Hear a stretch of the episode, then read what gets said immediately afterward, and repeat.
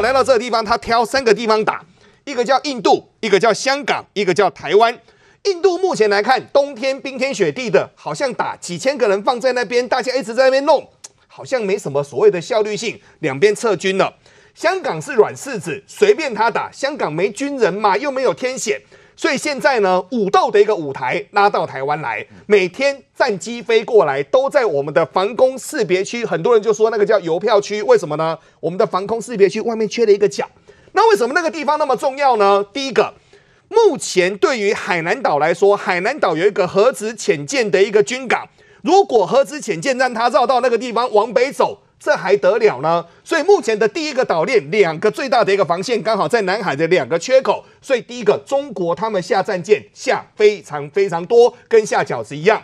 那中国的军机呢？中国的军机也很多，而且中国来到这地方很夸张。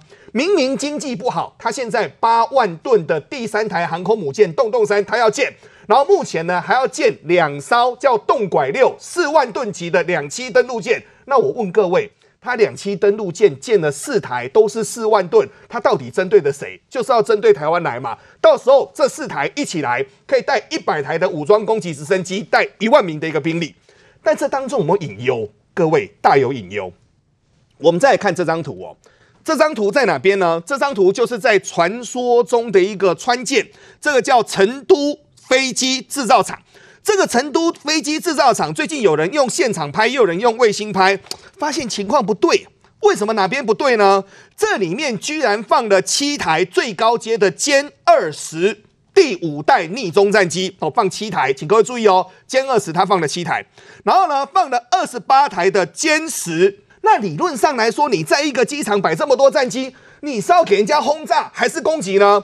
目前来猜，应该是有问题。那问题在哪边呢？很多人就在猜，第一个，你是不是缺人？那中国说我不缺人呐，我们有七大航空学校，我们每年可以产超过一千位优良的空军飞行员啊。当然，这是中国大陆的一个他们人最多了，对，他这是他们的一个说法哦。但我认为这当中又回到回归的一个问题。那中国今天一直要做所谓的一个穷兵黩武，要壮大他们的一个声势，现在哪边被卡脖子了呢？突然间发现叫发动机，嗯，什么叫发动机呢？一台飞机真正的最关键在所谓的后面的引擎的一个推动，不然你飞机飞不快、飞不远、飞不跑、跑得不够快，那没有什么攻击性啊。那中国他们讲的很大声哦，他们就说哦没有哦，我们目前歼十，我们叫做 W 十的发动机。我们自己做的好的不得了啊，非常好用，而且我们这个是完全已经国产化了。但这个是半夜吹口哨，为什么呢？大家突然间发现，二零一九年中共他突然间从乌克兰的手上去买了四十五台的一个 AI 三两两的一个所谓的双引擎发动机。那为什么要做这个发动机呢？第一个，它的空间体积比较小；第二个，它的爬升力比较快。而且未来像这类的引擎才有办法符合在航空母舰上面使用，这第一个。但现在问题大了，为什么问题大了呢？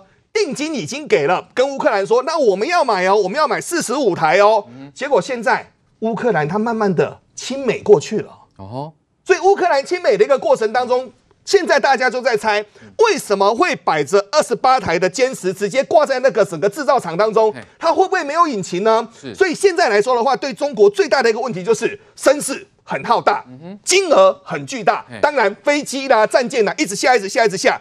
但是卡脖子的问题，从科技晶片到现在没有解决，连战斗机的发动机到底会不会被卡，目前还不知道。但是我们晓得，在整个机场当中放很多飞机，就晾在那里。是，其实这个中国一直想要突破发动机的瓶颈啊。他们研发多年，到底现在成果如何呢？那如果最后还是对外采购，那到底他们在研发些什么呢？那外界就好奇啦，这个中国的发动机到底是能够自制，还是说是仰赖外国的技术呢？那我们看到，其实中国他们有自己的专家就说了，航发技术的水平跟美国至少还有二十年的差距哦。第二段加加入我们讨论的军事专家郑继文来请教继文兄，到底中国的发动机研发到现在成果如何？跟国外的差距有多少？那跟乌克兰买这个发动机到底又是为了什么呢？其实哦，这个心脏病问题一直是中国航空工业的痛哦，这个痛已经痛了二三十年。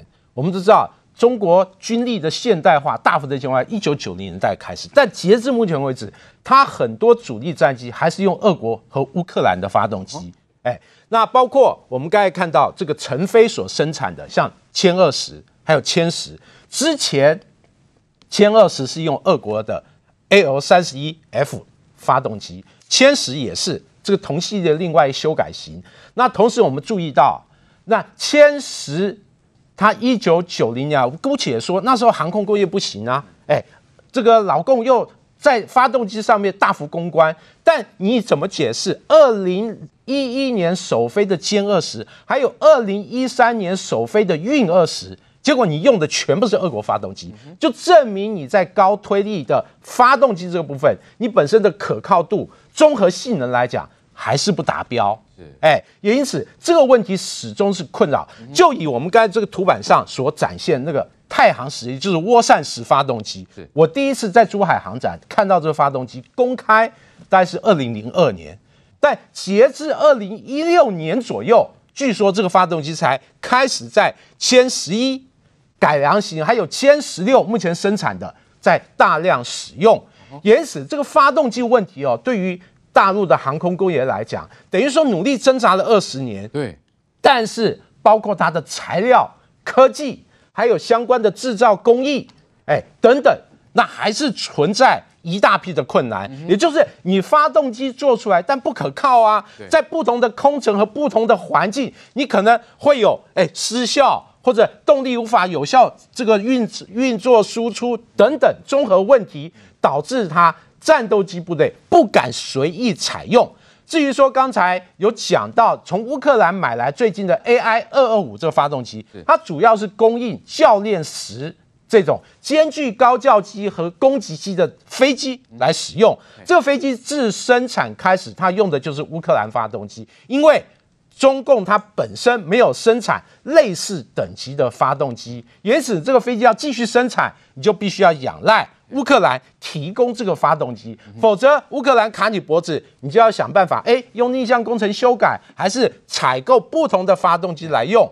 但我们都知道，就像汽车一样，你发动机、你的引擎不同，你可能整个车要大幅的修改，而且要进行各种测试，你才能过关。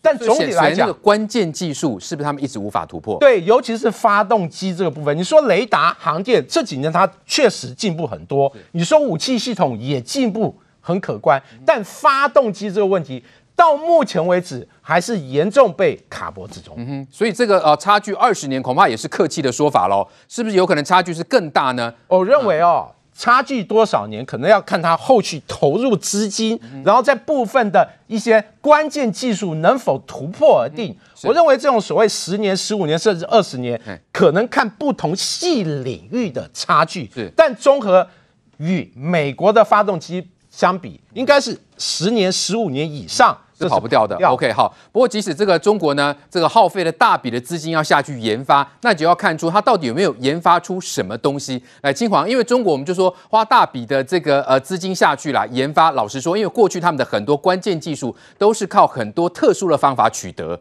哦。这个不管是从呃挖人才哦，或者说怎么样并购等等，但显然在发动机这个部分，是不是一样无法突破？对，因为像我们刚刚节目里面提到，就是说那一大批的战机堆在那一边，你看这个情况是。中国的网友就告诉你，那是七歼二十、歼十系列的战机闲置在那边，然后还有个关键字叫做都没有发动机，意思就是告诉你放在那边，你看到那一排的飞机它没有发动机。那没有发动机，那大家就会问说啊，奇怪，之前中国呢还要说自己国家国产的大客机，对不对？那说要做 C 九幺九，结果说完了之后，到底能做到不能做到？结果发现呢，在跟川普之间交手两年之后，川普说我卡你一个脖子，你没有发动机，你的 C 九幺九就做不出来了。那当时呢，就有网友呢，就特别去分析了一下，帮中国盘了一下，说那做这一台 C 九幺九，那国产的项目到底有哪一些呢？各位可以看看上面这一张图哦，这个他把各国的国家哦，他供应哪一块，他用他的国旗就把它标示出来，所以大家看一看，跟过中国的五星旗有关的有几个部分呢？这我们找了一下，发现哎。雷达单的这个部分呢，看起来有个五星旗的部分；机身这一块呢，也有五星旗的部分。然后呢，侧翼活动翼面的部分呢，这边也有五星旗的部分。但等等，你看除除了还有尾翼之外，其他全部都是其他国家做的啊！啊你看看发动机这一块，这个是由法国跟美国一起做的，然后它的飞行控制系统是美国做的，然后你看这个机翼的防冰的系统是德国做的，还有这个他们所谓的飞行记录仪呢，这个是由美国所做的，这个。助这个轮柱动力系统呢，这个也是由美国来做的，等于大这整个飞机大部分的部分由上到下看起来，连燃油系统、起落架、轮胎都是由美国来做的。换言之，除了发动机之外，各位不是只有发动机而已，而是它一步要整台飞机做完的话，绝大多数的零件都是靠。各国协力帮他完成的，所以他各国的供应商是很重要的，所以他要独立完成国产化，到每个东西我都要自己做。坦白说是有困难呐，而且以现在世界来讲。现在各国的科技跟贸易都是分工的，本来就没有必要所有东西都自己做啊。但是因为中国寄出了一个民族主义，好像我哪一块不是自己做，我就有被卡脖子的感觉，或者刚刚怪怪。那在这个怪怪的情况之下呢，他就觉得我自己做才能显得民族的骄傲。但是我们会发现的是，发动机这一块你现在要自己做就是有困难嘛。在这个情况之下，中国取得技术有麻烦的情况之下，你会看到几种。第一个是你如果防范的严格的哈，我真的拿不到你的技术，我把脖摘掉。但是如果我有机会去拿一下的呢，那中国就会派人呢想办法去挖角啦、挖人才啦、窃取你的技术，他自己也要搞一套。结果我们觉得中国哦有一点哦，他的公司有个坏习惯，真的很要不得，就是得不到就毁掉你。这是一个很糟糕的习惯。为什么这样讲呢？因为昨天我们是不是有谈到有一家中国的比特大陆，那它背后还有小米的资金，他们成立一家这个这个晶片设计公司，AI 晶片设计的，到台湾来，结果挖角我们的联发科，挖角我们的台积电。那结果人家一查进去之后呢，发现说原来这一家公司哦，各位看一下，这家公司呢叫做北京金氏智能公司啊。然后你看它这里面的股东的董事的部分，曹希康。昨天我们看到了台湾金士智能的副董事长，然后呢，昨天看到的那那一位董事长吴正喜在这个地方，这是以前这个晨星半导体的研发副总。然后我们看了这家公司之后，才发现哦，原来除了比特大陆之外，你们有一个股东叫做小米呢。小米的雷军原来是你们大股东的。各位知道小米在台湾做过什么事情吗？小米当年在台湾的产业界曾经做过一件事情，让人家觉得。非常的糟糕，什么事情呢？各位看一下，这三部曲都是他们在台湾曾经用过的。当时小米在二零一四年来台湾成立的一家公司呢。他们在小米旗下有一家叫做猎豹移动公司，做手机防毒软体的。他到台湾来成立一家呢，叫做这个雪豹。然后这家公司当时的背景是什么呢？是二零一四年台湾发生太阳花学运之后呢，中国发现，哎，不对耶，我们以前跟国民党交往的方式，年轻人不买单呢。所以当时他们想了一个方式，透过雷军、马云这种大企业家来台湾挖人才的方式，然后呢，让你们年轻人有多一点钱。结果你发现他们怎么做的？哎。这是另外一种的养套杀的版式吗？我们打一个很大的问号。为什么呢？你看，第一时间哦，二零一四、二零一五年的时候呢，哇，进驻到台北一零一八十三楼，装潢的漂漂亮亮，说要挖人哦，要挖台湾的另外一个做防毒软体大厂趋势科技的人才。结果你看他们怎么挖的？挖你最核心的人，用五倍薪水去挖。结果等到有你的 know-how 完了之后呢，第一步曲就是。把他的薪水从本来加你五倍到变成加你两倍，让你觉得自尊不愿意接受的时候，你就走人了。这是第一步哦。那这一步你觉得这也还好啊？那你要看第二步是什么？第二步是他要挖角的对象，像趋势科技，我对于我要保护的核心第一层人才，我要加他薪水嘛，我要想办法把他留住嘛。当我在做防守的时候呢，诶，第二招来了。他们的动手方式是好啊，那你第一手的核心不让我挖，我改挖你的二线工程师，我对你的二线工程师一样计备计出五倍的价码出来。为什么要这么做？我要瓦解你公司的士气。你的一线工程师拿了薪水，你会发现，哎呦，你的二线工程师拿的被人家挖的薪水有五倍这么高哦，那让你里面的老腮胡心里觉得不爽嘛，瓦解你公司的士气嘛。然后最后看到什么结果？当这样玩了一圈了之后呢，最后看到第三招是什么呢？第三，他他们发现能挖的越来越有限之后呢，他就开始大量的约面试，把相关你的人都约来面试，约面试，最后呢，聘雇的没有几个，但是呢，透过面试的访谈取得你公司的机密情报，啊、最后最后各位看哦，这个雪豹科技呢，你看从二零一四年到今年二零二一年一月的时候呢，雪豹科技。正式宣布在台湾解散营运。哦所以你看，整整三招玩完了之后呢，台湾的产业被他玩了一圈嗯。前面呢，这个工程师里面公司内被玩了一圈，大家觉得。哎呦，这个薪资人家都给很高，我们薪资不好啊。但其实他不知道的是，那个薪资只有给你两年、三年，是给完他拿走了之后呢，他就希望换方式逼你走人了。第二个是他直接造成你产业里面人心惶惶啊，大家都觉得说，哦，入资都给很高很好啊，那为什么我们都没有呢？把我们搞得一团乱。对，在你一团乱的时候呢，他在这个时间点宣布公司解散、营业打烊，然后就回去了。这一家公司的背后呢，他的母公司就是我们刚刚所提到的小米科技这家公司，是。也是在今年，呃，也是在去年，我们发现呢，被川普所点名的那家小米公司。所以你就会发现，在这一连串的过程里面，对于中资的行为，除了违反营业秘密跟以及有可能踩到这个影响你的专利的那一块之外，另外一种让人家觉得中资企业更要提防的是，它有没有透过这种所谓的挖角的过程里面，异行对你产业上的伤害。